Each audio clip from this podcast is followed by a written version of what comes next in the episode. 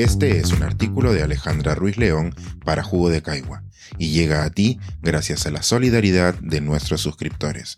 Si aún no estás suscrito, puedes hacerlo en www.jugodecaigua.pe. La regla de no preguntar por la regla.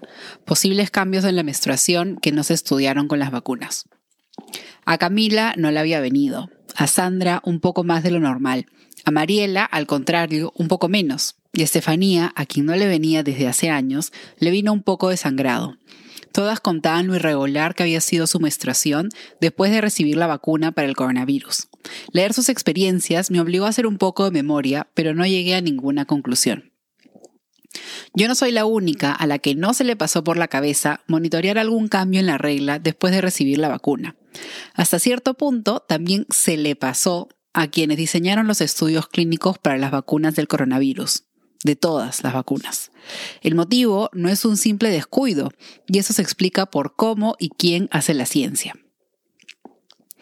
Angela Saini, la autora de Inferior, Cómo la ciencia entendió a las mujeres mal y las nuevas investigaciones que están cambiando la historia, detalla que actualmente los investigadores se dan cuenta de cómo la tendencia de centrarse únicamente en el sexo masculino en los estudios clínicos podría haber impactado en la salud de las mujeres.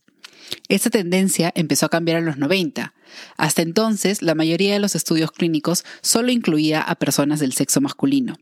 Las razones fluctúan entre válidas y cuestionables. Por un lado, al diseñar el experimento, se evita suministrar un medicamento en investigación a mujeres embarazadas o que podrían estarlo. En ciertos casos, este potencial riesgo deja fuera a todas las mujeres en rango de edad fértil. Sin embargo, la participación de mujeres embarazadas en estudios clínicos es posible cuando la participación se basa en la comunicación del riesgo, la confianza y el apoyo necesario para participar en ellos.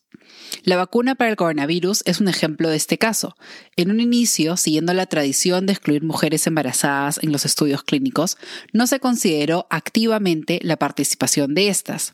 Sin embargo, durante los estudios hubo mujeres que sí quedaron embarazadas y posteriormente, al conocer el riesgo que presenta el coronavirus para las mujeres gestantes, muchas decidieron participar en los estudios. Gracias a esto, conocemos que la vacuna no presenta un riesgo para mujeres embarazadas. Todo lo contrario, ayuda a disminuir el riesgo en caso se contagien con el virus. La práctica de excluir a las mujeres de los estudios clínicos también tiene un fondo social y económico. Por muchos años, los investigadores asumieron que lo que funciona para el sexo masculino se podría extrapolar para el femenino. La evidencia muestra lo contrario. Las mujeres no somos mini hombres resultantes de una costilla. Para determinados medicamentos, nuestros cuerpos reaccionan de forma diferente, ya sea por cambios hormonales o por otros componentes genéticos. Pero tampoco nos pasemos de la raya y empecemos a decir que los hombres son de Venus y las mujeres mujeres de Marte. Una cosa es explicar cómo un medicamento podría interactuar de manera distinta en la mitad de la población y otra es adjudicar ideas sociales a la genética. Y por último, la idea de ver a la población homogenizada a imagen de los hombres también tiene un componente económico. Es más barato estudiar a un mismo grupo y luego extrapolar los resultados que considerar diferentes grupos y variables. Entender cómo se han diseñado históricamente los estudios clínicos nos ayuda a entender la importancia de un componente de género en la ciencia, y no solo de números. De hecho, los estudios para desarrollar las vacunas del coronavirus sí fueron representativos. Aproximadamente la mitad de los participantes fueron mujeres. Sin embargo, estos no fueron capaces de capturar los cambios en la menstruación que se están viendo ahora que la vacuna se ha distribuido masivamente. Una posible explicación podría estar en cómo se formulan las preguntas dentro de los estudios clínicos. Todos los voluntarios se comprometen a monitorear la aparición de síntomas o efectos secundarios tras la vacunación. Los estudios de las vacunas del coronavirus sí han sido capaces de encontrar efectos adversos durante los ensayos clínicos y posiblemente también hubieran identificado cambios drásticos en los periodos de las participantes. Sin embargo, queda la duda de que si las mujeres que participaron en el estudio hubieran incluido estos cambios temporales en la menstruación como efectos adversos. Tal vez estos no serían asociados como adversos, o tal vez sea porque nadie preguntó directamente si habían visto un cambio en el periodo.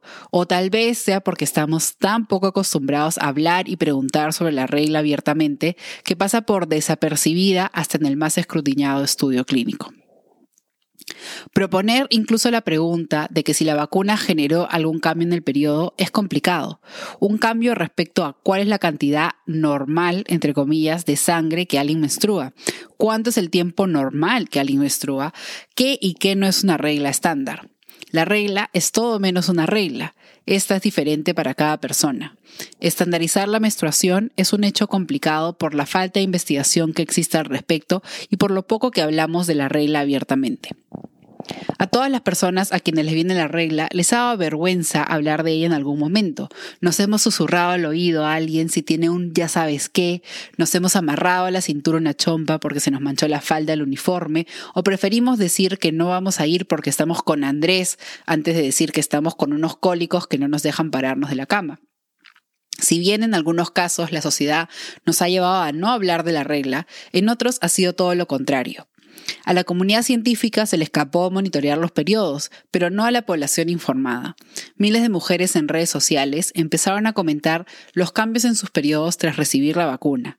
El gran porcentaje de casos solo duraron un par de días, otros dos o tres ciclos. Ante esta evidencia se han iniciado algunos estudios para monitorear estos casos, como el proyecto EVA de la Universidad de Granada, que lleva recogiendo 14.000 respuestas a su formulario online, o un estudio en Estados Unidos que lleva reportando 140.000 cambios en la menstruación. Por el momento, los resultados indican que algunas mujeres presentan una alteración temporal tras recibir la vacuna y esta suele resolverse tras dos o tres ciclos. El motivo no se cree que sea hormonal, sino por la relación que se conoce entre el endometrio y nuestro sistema inmune. Mientras se realizan los estudios, algunos expertos han respondido con una respuesta automática. Seguro es por estrés. De solo escuchar esta respuesta hace que se me adelante la regla. ¿Estrés de qué? ¿De ver cómo la pandemia ha afectado desproporcionadamente a las mujeres? ¿De cómo la carga familiar está siendo un peso más en mis amigas? ¿O de saber que los estudios en que tanto confiamos se olvidaron de preguntarles cómo les había bajado la regla tras la vacuna? El estrés existe, es real y afecta a las menstruaciones, pero no debe ser la respuesta rápida, ya que suena a algo que hemos escuchado antes. Te lo estás inventando, seguro estás con la regla.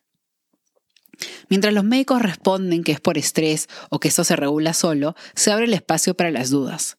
El otro día, alguien por redes sociales me comentaba que no iba a vacunarse porque había leído que retrasaba el periodo y ella quería tener hijos. Tranquilamente la invité a releer el artículo que me enviaba donde no se decía absolutamente nada sobre la infertilidad. Pero es natural pensar que si a los científicos se les olvidó estudiar la regla, también se les había olvidado estudiar la fertilidad. Pero eso no es cierto. De hecho, sí se ha monitoreado. Desde la teoría y desde la práctica hay evidencia suficiente para saber que las vacunas no afectan a la fertilidad. Si quieren un resumen de esos estudios, pueden encontrar el link que les he dejado en el artículo. Así sea por estrés, aunque se resuelva dos o tres periodos, la duda invita a más duda. Personalmente, así la vacuna haya alterado mi ciclo menstrual, yo me la volvería a poner y estoy segura de que así piensan muchas más personas. Como lo he dicho antes, el principal problema de los antivacunas es que hacen que censuremos algunas conversaciones, ya que convierten en cualquier pregunta honesta y necesaria en miedo y conspiración. Pero sí es necesario dar una respuesta sobre este tema y sobre ella planear y plantear soluciones. Por ejemplo, algunas personas necesitarán un día de descanso porque tendrán un periodo más fuerte. También evitaremos sustos a quienes se les retrasa el periodo o a quienes ya no lo tenían y se encuentren con un sagrado inesperado. La ciencia objetiva y todopoderosa le dé una respuesta a las personas que menstruan y a las que dejaron de menstruar. Este es un artículo de Alejandra Ruiz León para Jugo de Caigua y llega a ti gracias a la solidaridad de nuestros suscriptores. Si aún no estás suscrito, puedes hacerlo en www.jugodecaigua.pe.